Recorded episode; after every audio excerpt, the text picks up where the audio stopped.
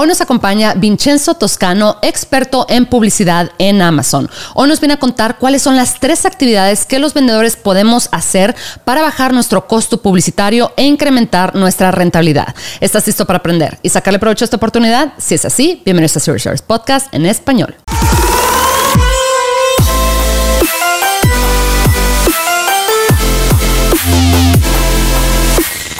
Hola, oigan, interrumpo brevemente este episodio para contarles que cada primer miércoles del mes a las 6 pm hora de Ciudad de México vamos a tener una llamada por Zoom abierta al público para que todos aquellos que tengan dudas o comentarios sobre el proceso de vender en Amazon nos puedan acompañar.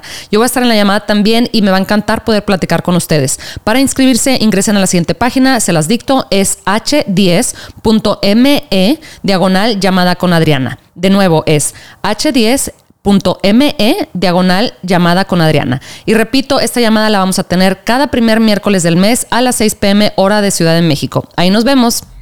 Bienvenidos a todos a este episodio de Zero Service Podcast en español. Mi nombre es Adriana Rangel y estoy aquí para platicar sobre las mejores estrategias de crear y crecer tu en Amazon, Walmart y todo e-commerce en general para vender de todos los niveles. Comenzamos.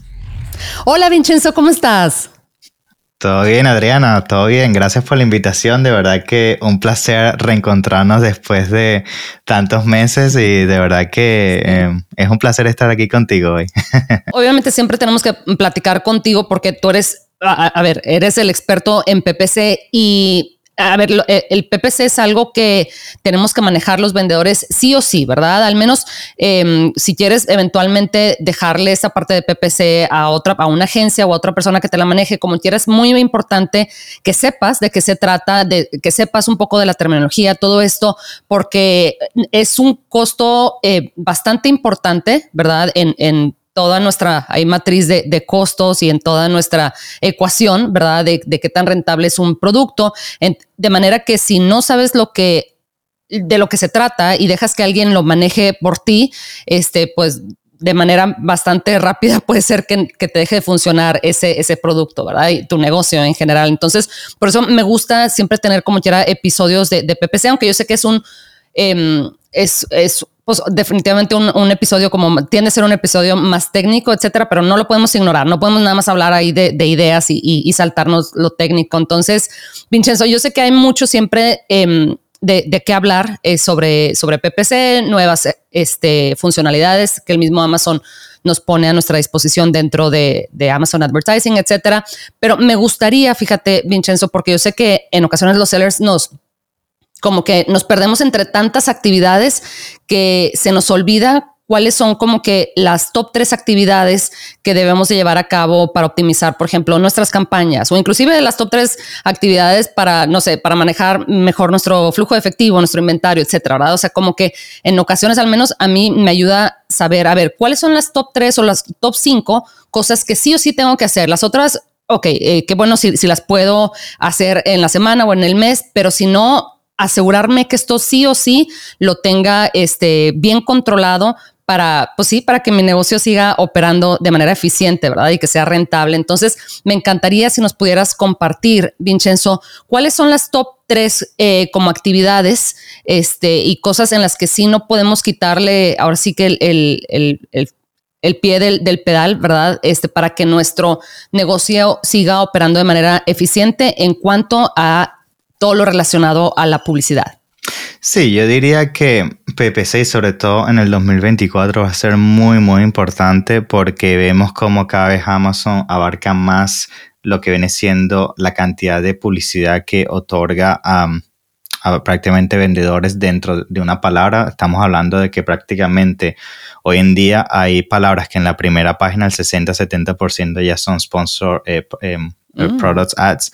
Entonces se está volviendo muy, muy competitivo a nivel de que si no sabes correr tu campaña de manera correcta, muy fácilmente lo que viene siendo el tráfico que Nende conlleva las ventas y esas ventas, el crecimiento del negocio, eh, pueden decaer de, eh, de, manera rápida. Ahora, voy a, ocurrir una serie de tips que yo diría que son cosas que hay que tomar en consideración, cosas que son también nuevas y veo que la gente no está implementando. Y también eh, algunas eh, combinaciones con herramientas eh, que para dar un, un, sneak peek es con Helium 10 de cómo podemos hacer leverage de lo que viene siendo nuestro PPC. Primera cosa, que yo creo que este es el tip más importante, si les soy sincero, es cómo creamos nuestras campañas y segmentamos nuestras campañas. Un grave error y lamentándolo mucho lo veo en todo tipo de nivel de vendedores. Lo veo desde vendedores que venden 5 mil dólares al mes hasta vendedores que venden 5 millones al mes y siguen cometiendo este tipo de errores.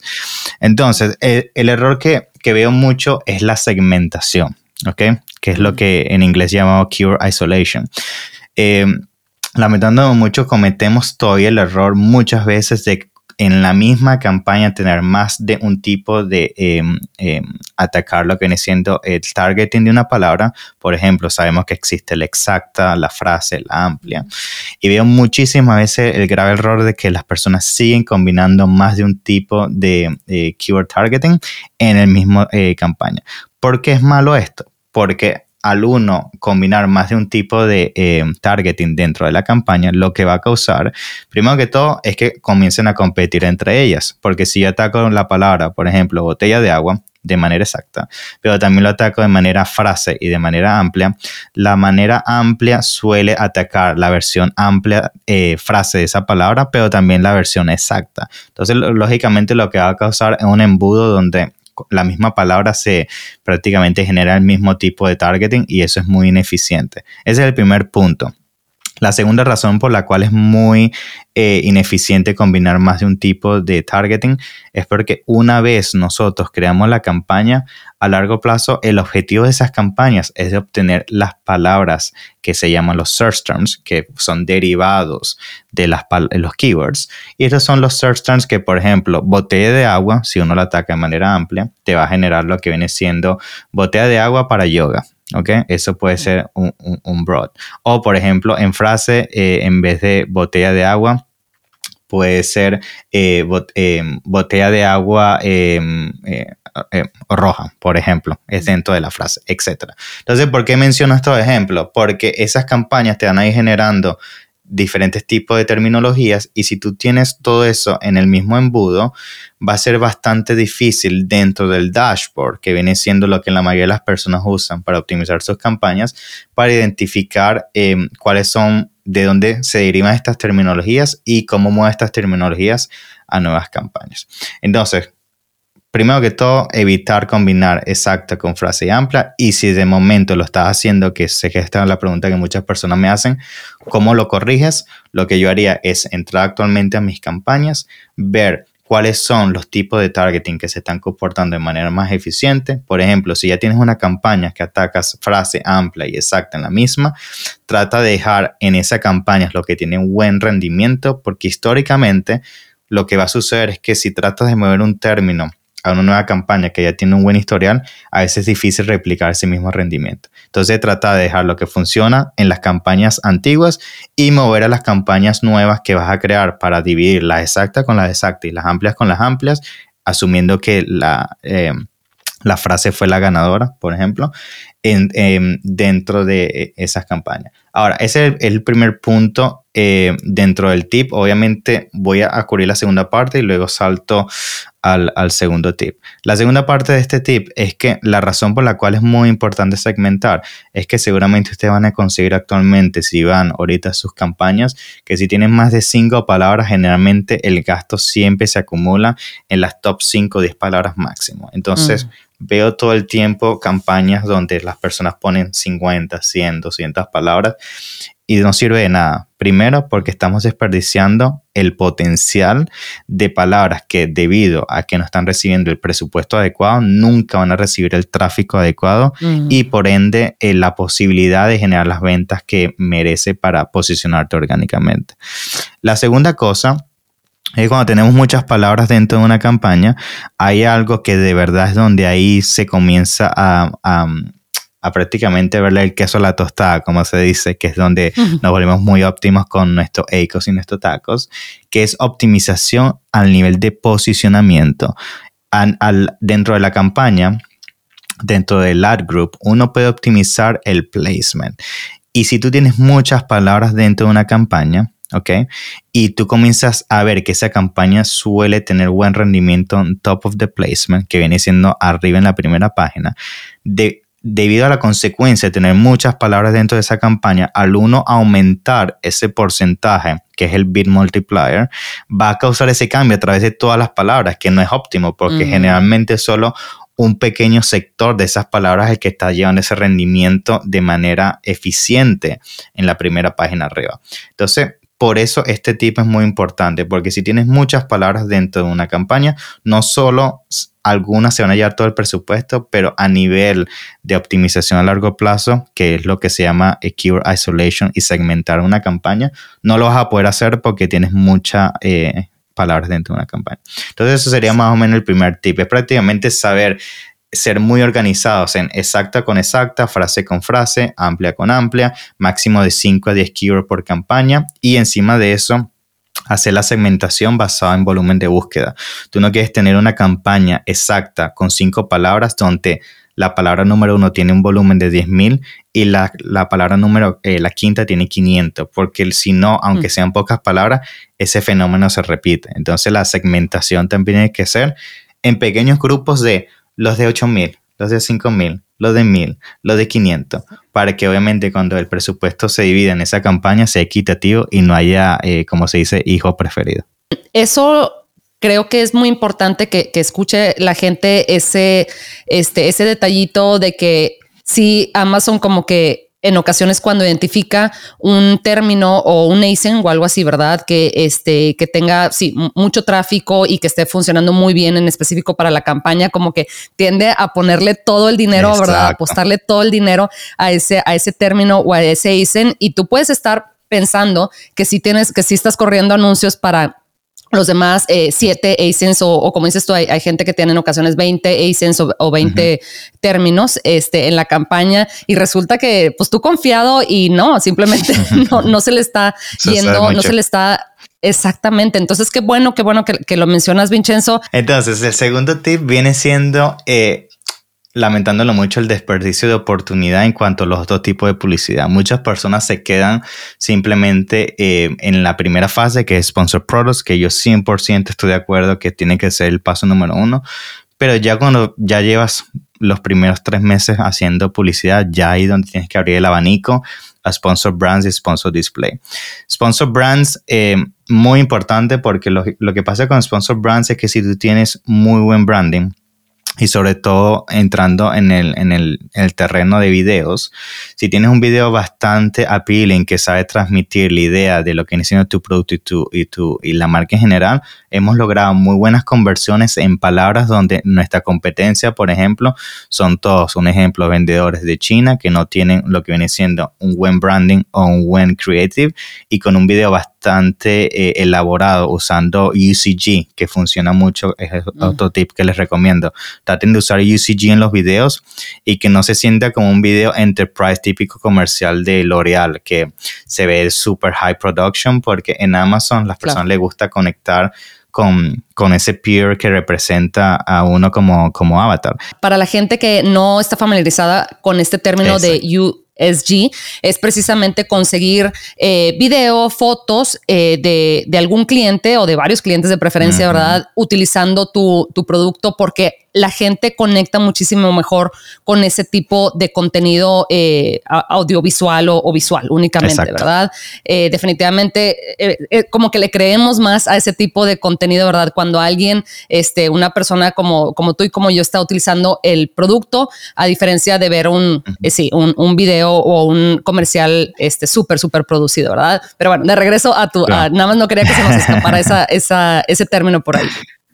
No te preocupes, sí, es prácticamente contenido generado o por influencers o tus mismos clientes.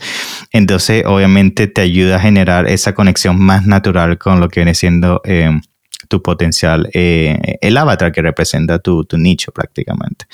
Em, entonces, em, volviendo a la idea, eh, Sponsor Brands eh, videos diría que es la primera cosa que hay que implementar, pero el, jugo de este tip de verdad viene siendo en el Sponsor Display. Porque Sponsor Display es algo que las personas suelen eh, sentirse intimidadas porque obviamente es algo relativamente nuevo Eh, Sponsor Display prácticamente eh, ha sido un esfuerzo de parte de Amazon de traer las herramientas de Amazon DSP, que son herramientas que se usan prácticamente para hacer retargeting y perseguir al cliente eh, literal a lo que viene siendo en las manos de vendedores como nosotros dentro de Amazon. ¿Qué sucede con Sponsor Display? Que obviamente Sponsor Display en orden de para que ese tipo de publicidad sea bastante eficiente, tienes que tener un, entendimiento de, tu audiencia bastante definido, porque Sponsor Display se maneja mucho en audiencias, ¿ok? ¿Qué significa audiencias? Amazon te da la oportunidad de segmentar eh, lo que viene siendo una campaña basado en intereses, por ejemplo, si a la persona le gusta... Em, em, cosas de eh, mascotas, como por ejemplo, o, em, algún tipo de actividad en específico, algún tipo de comportamiento en específico. Y cuando tú tienes eso bastante detallado, que otro tip que les recomiendo, si no tienen eso definido, yo lo que hago, uso para eso es ChatGPT. Si, por ejemplo, yo estoy vendiendo productos de yoga y no sé generalmente cómo suele eh, el lucir o comportarse o el age range o el gender de gente que hace yoga, ChatGPT está conectado a la web con una serie de preguntas, me va a generar un brief de cómo son los tipos, eh, el tipo de audiencia que entra en el abanico de yoga y uso esa información para crear mis campañas de sponsor display usando el, interés y usando todo lo, que puede escribir lo más cercano posible a mi ideal eh, consumer. Cuando creo esa eh, campaña, otra cosa que te va a permitir Sponsor Display, y este tip es para aquellos que venden cosas que suelen ser recurrentes como cosméticos, suplementos, eh, productos, eh, por ejemplo, de consumo como comida o cualquier tipo de producto que suele tener lo que viene siendo un replenish, eh, que tienes que comprarlo cada 15, 30, 45 días. Ahí es donde Sponsor Display también es muy útil porque te va a permitir no solo elegir la audiencia, pero también tú puedes elegir, por ejemplo, si una persona en los últimos 30 días compró este producto o tuvo este comportamiento, muéstrale mi producto. Entonces imagínate que tú vendes vitamina C y entiendes que la gente que hace vitamina C tiene, suele tener un interés hacia voy a inventarlo, pero hacia cosméticos. Eh, generalmente la gente que toma vitamina C le gusta mucho lo que viene siendo la cosmética o algún tipo de comportamiento de evento que Amazon te permite segmentar.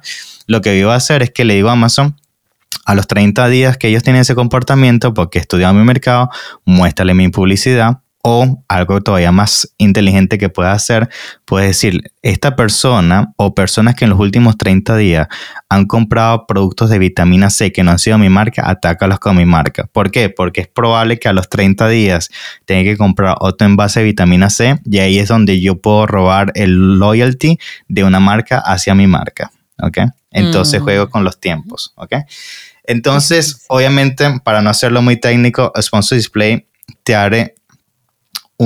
eh, un, tablero prácticamente a que si tú entiendes tu audiencia muy bien, puedes hacer muy eh, estrategias muy inteligentes a nivel de retargeting, pero también de lo que se llama ataque al estilo sponsor eh, products. Por ejemplo, seguramente ustedes cuando van a un producto se han dado cuenta que abajo del buy box aparece un ad eso es sponsor display y eso es prácticamente pones el lacing de un competidor y aparece abajo del buy box. Entonces imagínate, si tienes un, precio competitivo y a nivel de reviews eres competitivo y la oferta en general es appealing, ese tipo de ads puede ser bastante útil. Entonces, ese sería el segundo tip. Leverage sponsor brand, sponsor display, porque muchas veces eh, te sorprenderías cuánta gente... Eh, no lo hace y apenas nosotros lo implementamos a veces cuando se lo decimos, a la semana, dos semanas, eh, tiene un huge lift eh, en sales. Eh. Fíjate, oye, Vincenzo, una duda para la gente, a ver, para ver si podemos eh, desmentir este, este mito o a ver qué opinas tú. Eh, en ocasiones, eh, la gente, cuando escucha sobre el término de sponsor display y de los banners, etcétera, como que piensa que obviamente ayuda cuando tienes una línea de, de productos similares y, ¿verdad?, bajo la misma marca, pero ¿Tú crees que la gente se tiene que esperar a tener, no sé, cuatro, eh, cuatro o cinco productos o inclusive variaciones para poder hacer uso de estos, de, estos banners eh, o, displays?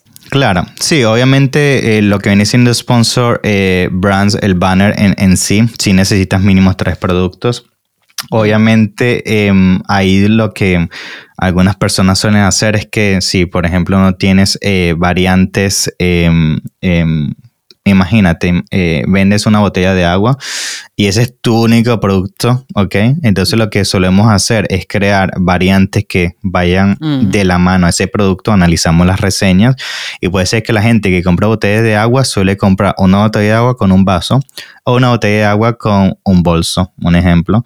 Entonces tratamos de, obviamente, tratar de al menos siempre llegar a ese mínimo de tres productos, porque no es solamente importante a nivel de sponsor brands, banner como tal, pero también es muy importante desde el punto de vista estratégico a nivel de publicidad. Un pequeño inciso, una estrategia que nosotros hacemos es, cuando nosotros tenemos bastantes productos o variantes, nosotros atacamos nuestros mismos productos con estas mismas variantes, de tal manera de crear lo que se llama un embudo, de que nuestros listados se atacan con nuestros mismos listados y el cliente solamente ve nuestra marca. Y esto, por ejemplo, hay, grandes marcas que nosotros hemos hecho case studies como Energizer, Duracell, que están, están implementando esto, que se defienden a morir. O sea, tú entras en ese listado y, de Duracell y más nunca vas a ver ninguna otra marca porque son muy buenos con eso. Entonces, em, volviendo a tu pregunta, ya para resumir, sí, sponsor brands, eh, sí necesitas mínimo tres productos, pero eh, sí estoy en contra de, de ese pensamiento de que sponsor brand, sponsor display solamente para awareness. Yo creo que sí, obviamente es el gran parte de esa funcionalidad está ahí, pero al mismo tiempo hay mucha eh, tipo de targeting y tecnología dentro de estos dos tipos de ads que si eres muy metódico y inviertes tu tiempo a segmentar bien la audiencia y lo que haces eh, te trae muy buen retorno y, lo vemos todos los días con estos clientes. Qué bien, qué bien. Entonces, el siguiente tip Em, yo diría que es bastante eh, útil y nos ha venido funcionando y ahí es donde Helium entra aquí en, el tip. Nosotros usamos Atomic eh, para lo que viene siendo publicidad. Y nosotros nos hemos dado cuenta con el tiempo que obviamente eh, Day Parting sí tiene un efecto significativo en algunas de nuestras cuentas. ¿Por qué? Porque lo que va a suceder es que generalmente, esto generalmente para aquellos que están escuchando y viendo esto, day parting va a ser algo que ustedes van a poder implementar de manera eficiente ah, después de los 3, 6 meses, ¿ok? Porque necesitan suficiente data para que obviamente la data sea un promedio que sea consistente y la decisión que se haga sea en prácticamente algo sustancial, más allá de simplemente suerte o eventos que sean muy eh, random, ¿ok? Entonces, una vez tengamos suficiente data, nosotros lo que hacemos con Helium Team y Data Atomic, que los invito a todos a explorar eso, es explorar la herramienta de day parting. Generalmente ustedes van a identificar que hay sectores durante el día que generalmente las ventas suelen disminuir significativamente y estos periodos durante em, eh, la noche o la tarde que suelen aumentar. Generalmente esto sucede mucho, por ejemplo, eh, con suplementos. Con suplementos hay un factor muy curioso y uso suplemento como eh, case study para, para, explicar el ejemplo, de que no me he dado cuenta que el suplemento suele ser un producto que se compra o muy temprano en la mañana o en la noche. Y la gente se pregunta, ¿por qué pasa eso? Y tiene sentido cuando luego lo comienzas a, abrir esa caja de Pandora. ¿Cuál, ¿Cuándo es cuándo es el, el, cuáles son los periodos que la gente va al gym? En la mañana o en la noche. Nadie va durante el día, no la gente trabaja, ¿no? Sí. Correcto. Entonces tú cuando vas a comprar un suplemento, generalmente es porque estás en el gym, te lo recomienda tu amigo, ah. eh, estás, estás motivado y dices, ahora me voy a comprar esta nueva eh, proteína. Exacto.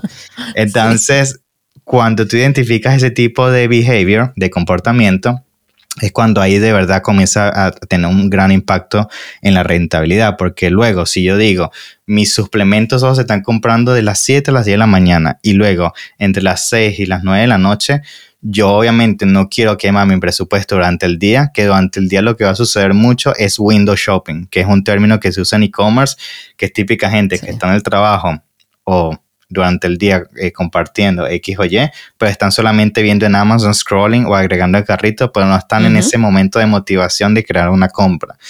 Entonces ahí yo prefiero que mi competencia se gaste el dinero y cuando ya llegan las 6, 7 se quedan sin dinero y yo entro con mi presupuesto gordo y me domino los periodos donde la venta es más segura, ¿sabes? Entonces ahí es donde day parting puede ser muy eh, estratégico y es algo que invito a todos a explorar porque así como les di el ejemplo de los suplementos, eh, similares ejemplos los vemos en categorías como de bebé, de juguetes. Hay ciertas tendencias a, a cierto tipo de productos que te sorprenderías cuando ves la gráfica y ves, oh, a veces sucede, por ejemplo, productos de, de, cocina suele venderse más durante la tarde porque productos de mm. cocina suele ser una categoría muy eh, utilizada, por ejemplo, por amas de casa. Entonces suele ser una compra que sucede más durante del mediodía a las 5 de la tarde. Entonces, ahí es donde si eres bastante estratégico con esa data, eh, te puede ayudar mucho a que tu presupuesto sea utilizado cuando debe ser utilizado y lograr que no suceda lo que le sucede a la mayoría de la gente, que no controlan eso, el presupuesto al mediodía se les acabó y el resto del día prácticamente sus campañas no funcionan, su competencia se roba las ventas, eh, la competencia se lleva el posicionamiento orgánico y tú prácticamente no logras nunca posicionar el producto. Muchísimas gracias. Qué bueno que mencionas em, eso, esa funcionalidad de day parting, ¿verdad? Porque en ocasiones como que estamos pensando, ok, que el, el beat, ¿verdad? O la puja. Oye, que si la bajo, pongo este en, en negativo, etcétera, ¿verdad? O sea, varias cosas que por ahí estamos pensando en cómo, para bajar, ¿verdad? El costo de publicidad, especialmente el desperdicio, por así decirlo, en, en publicidad, ¿verdad? O estamos pensando en mil otras estrategias, pero en ocasiones se trata de eso, ¿verdad? De ver cuándo es que la gente está motivada a llevar a cabo la, la compra, porque bueno, al final yo creo que todos eh, somos consumidores eh, de Amazon también, entonces sabemos eh, que es cierto que esto, sí, que muchas veces estamos buscando, o sea, sabemos cómo buscamos los productos y cómo compramos en la misma plataforma. Entonces, Vincenzo, nada más para resumir, si nos puedes mencionar los tres eh, tips que nos mencionaste, meramente así como para que la gente este, tome nota.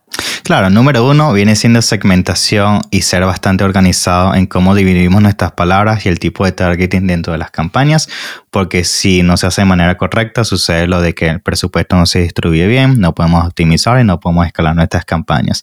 El segundo tip es no quedarse estancado en sponsor products eh, y no caer en la, en la tentación de pensar que sponsor brands y sponsor display es solamente para los Colgate o los Disney de este mundo. Mm. Ese no es el caso y se los puedo decir por experiencia propia. Son herramientas que sí, su foco número uno es awareness, pero hay ciertos eh, ajustes que se pueden hacer, como lo que acaba de mencionar eh, High Level, que les puede permitir tener cierto rendimiento eh, que puede ser bastante rentable para su negocio y no simplemente no omitirlo.